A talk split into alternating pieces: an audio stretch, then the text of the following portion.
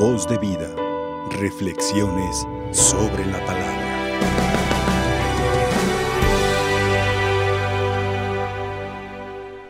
Una de las preguntas que hace que muchos titubeen en su fe es ¿por qué Dios permite el sufrimiento de los inocentes? ¿Por qué hay niños con cáncer? ¿Por qué niños en la calle pasando hambres, pasando fríos? ¿Por qué hay niños que sufren maltrato, explotación? ¿Por qué esos niños migrantes pasando semejantes situaciones? ¿Por qué las guerras? ¿Por qué eh, las pandemias? ¿Por qué le pasan cosas malas a la gente buena? A ver, ¿por qué? ¿Por qué los desastres naturales y donde los más pobres se quedan sin su casa? ¿Por qué? O sea, Dios si acaso existe, ¿por qué permite todo esto? Y sí, estas preguntas hacen que algunos titubeen en su fe. Pero lo que acaba por rematar la poca fe que les quedaba a muchos son las respuestas que damos los creyentes. Unas respuestas muy piadosas, pero tan malas. Andamos diciendo, es que Dios nos manda todo eso para probar nuestra fe.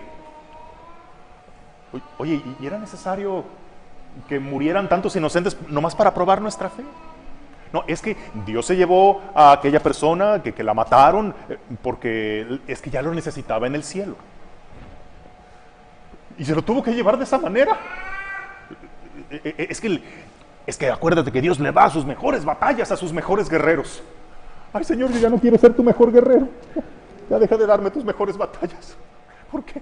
No, o, o de plano, no, hombre, es que, es que Dios nos quiere llamar la atención es que Dios nos está castigando a causa de nuestros pecados y por eso el terremoto, por eso la pandemia, por eso... Oye, pero ¿te acuerdas cuando fue aquello de Sodoma y Gomorra? Donde Abraham le pregunta al Señor, oye, ¿y si hubiera, aunque sea 10 justos, por en atención a esos justos, perdonarías a la ciudad? Sí. O sea que por aquellos que, que sí cometen pecados, ahora resulta que todos, hasta los inocentes, salen pagándola. Bueno, o sea, quieren darle lógica a esto, pero más bien nos confunde más. Con estas respuestas quedamos más confundidos.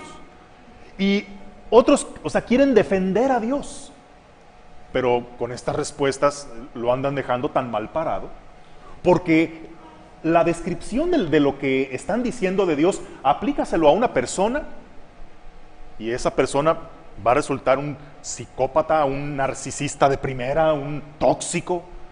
Sí, sí, este, es que para que me quieras mucho a mí, te voy a hacer sufrir mucho, ¿eh? para que dependa solo de mí. Oye, eso lo atribuís a una persona y es un tóxico de primera. Es, alguien que, no tiene escrúpulos en hacerte sufrir con tal de, de que lo quieras, con tal de que aprendas una lección. Entonces, eso se lo vamos a atribuir a un Dios del que decimos que es un Padre misericordioso y justo.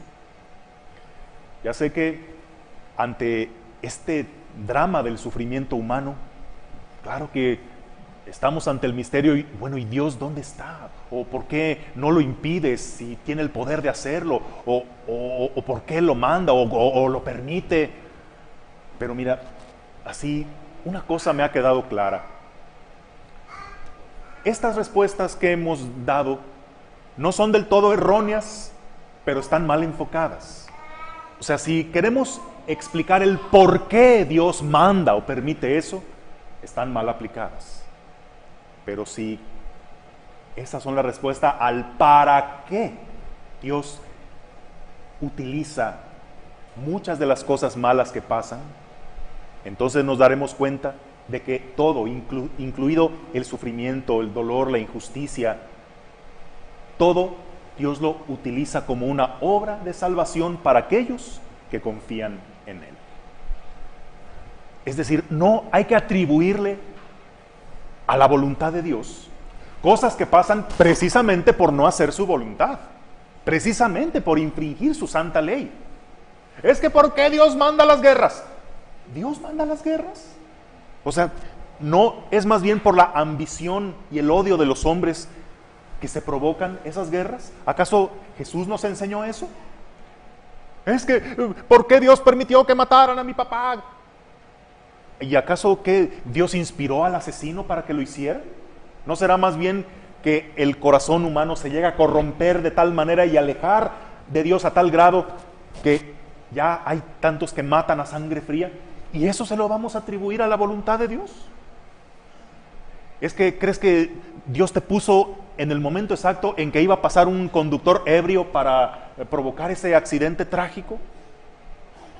Es que ¿por qué Dios manda los terremotos y, los huracanes y las erupciones de volcanes que afectan a tanta gente? Mira, esos son fenómenos de la naturaleza, es la misma tierra que se acomoda, es el, el mismo clima que libera todo el calor acumulado, son fenómenos naturales. El problema es que pues las personas se instalan ahí donde estos afectan, pues. Ok, si quieres no es culpa de nadie, pero esa es la razón. Es que ¿por qué sufre esa gente? Pues porque se pone donde afectan esas cosas. Pero bueno, quizá no quedó de otra, está bien, no es culpa de nadie, pero tampoco se lo quieras atribuir a Dios. Entonces, Dios se deleita en el sufrimiento, es que Dios te manda esa enfermedad para que aprendas una lección, para que te purifiques o, para que, bueno, ¿acaso nosotros conocimos a Jesús que veía a un enfermo y le decía, ánimo, ofréceselo a Dios, es que Dios te está probando, ¿eh? Dios le está dando sus mejores batallas a sus mejores guerreros. No vemos más bien a un Jesús que se compadece del sufrimiento humano, incluso del que tenía una manita paralizada, o sea, desde el leproso hasta aquel que únicamente tenía una mano tullida, Jesús no pasa indiferente ante el sufrimiento y los sana. El signo de la presencia del Señor es que sana a los enfermos, que da de comer al hambriento, que alegra a los tristes. ¿Y cómo Dios va a querer el sufrimiento? Si nuestra principal tarea que nos dejó es mitigar el sufrimiento del prójimo a través de las obras de misericordia. Entonces, ¿tú crees que Dios manda sufrimientos porque, porque le encanta que sus hijos le ofrezcan sus sufrimientos? Cosa muy distinta es el sufrimiento que es asumido y ofrecido por amor a Dios ese sufrimiento es mucho más llevadero y ese sufrimiento adquiere un valor redentor, eso sí.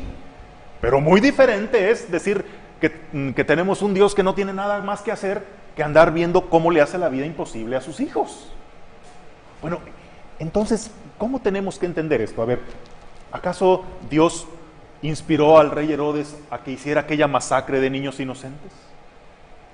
Dios le estaba pidiendo a aquellas madres con sus niños muertos en brazos, que, ese sufrimiento es para probar tu fe.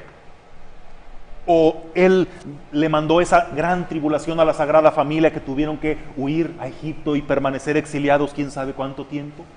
No. Sin embargo, esos acontecimientos originados por la maldad de los hombres, incluso eso entró en el plan de salvación y fue un eslabón más en la historia de nuestra redención. A ver, entonces, por poner algunos ejemplos, a ver, entonces, ¿Dios se llevó a mi hijo para probar mi fe? No. Pero a partir de este suceso, tu fe ha probado tener una gran fortaleza y ahora tú inspiras la fe de tantos otros por la fe que ha surgido de ti a partir de ese suceso. Entonces Dios me mandó esta enfermedad eh, para darme una gran lección. No te la mandó para darte una gran lección. Sin embargo, a raíz de esta enfermedad has aprendido grandes lecciones que de otro modo no hubieras aprendido. Entonces Dios me mandó este sufrimiento eh, para castigarme. Mira, hay sufrimientos que ciertamente son consecuencias, no castigos, consecuencias de nuestros pecados o tal vez no. Pero eso sí,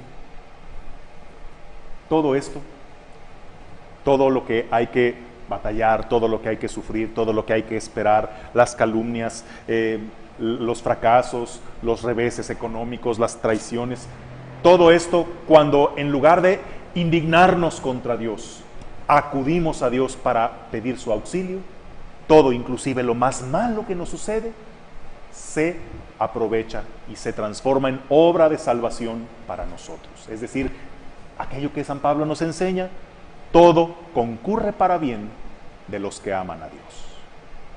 Por lo tanto, hay que cambiar el enfoque. ¿Dios manda y provoca sufrimientos? No. Pero Dios se vale de ese sufrimiento para a los inocentes hacerlos santos y a quienes confían en Él transformar el sufrimiento en una bendición inesperada. Eso sí. Por eso, en lugar de enojarnos contra Dios y en lugar de andar dando respuestas tan piadosas y consuelos baratos, mejor asumamos aquellas cosas que no hay que culpar a nadie, simplemente pasan y que ahí están, pero hemos de enfrentarlas con valor. Y si en esto encontramos en nuestra fe la manera de darle un nuevo sentido al sufrimiento y una inesperada fortaleza para enfrentarlo, entonces ese sufrimiento, incluso el más absurdo y el más injusto, podrá transformarse en una bendición que nunca esperabas. Voz de vida, reflexiones sobre la palabra.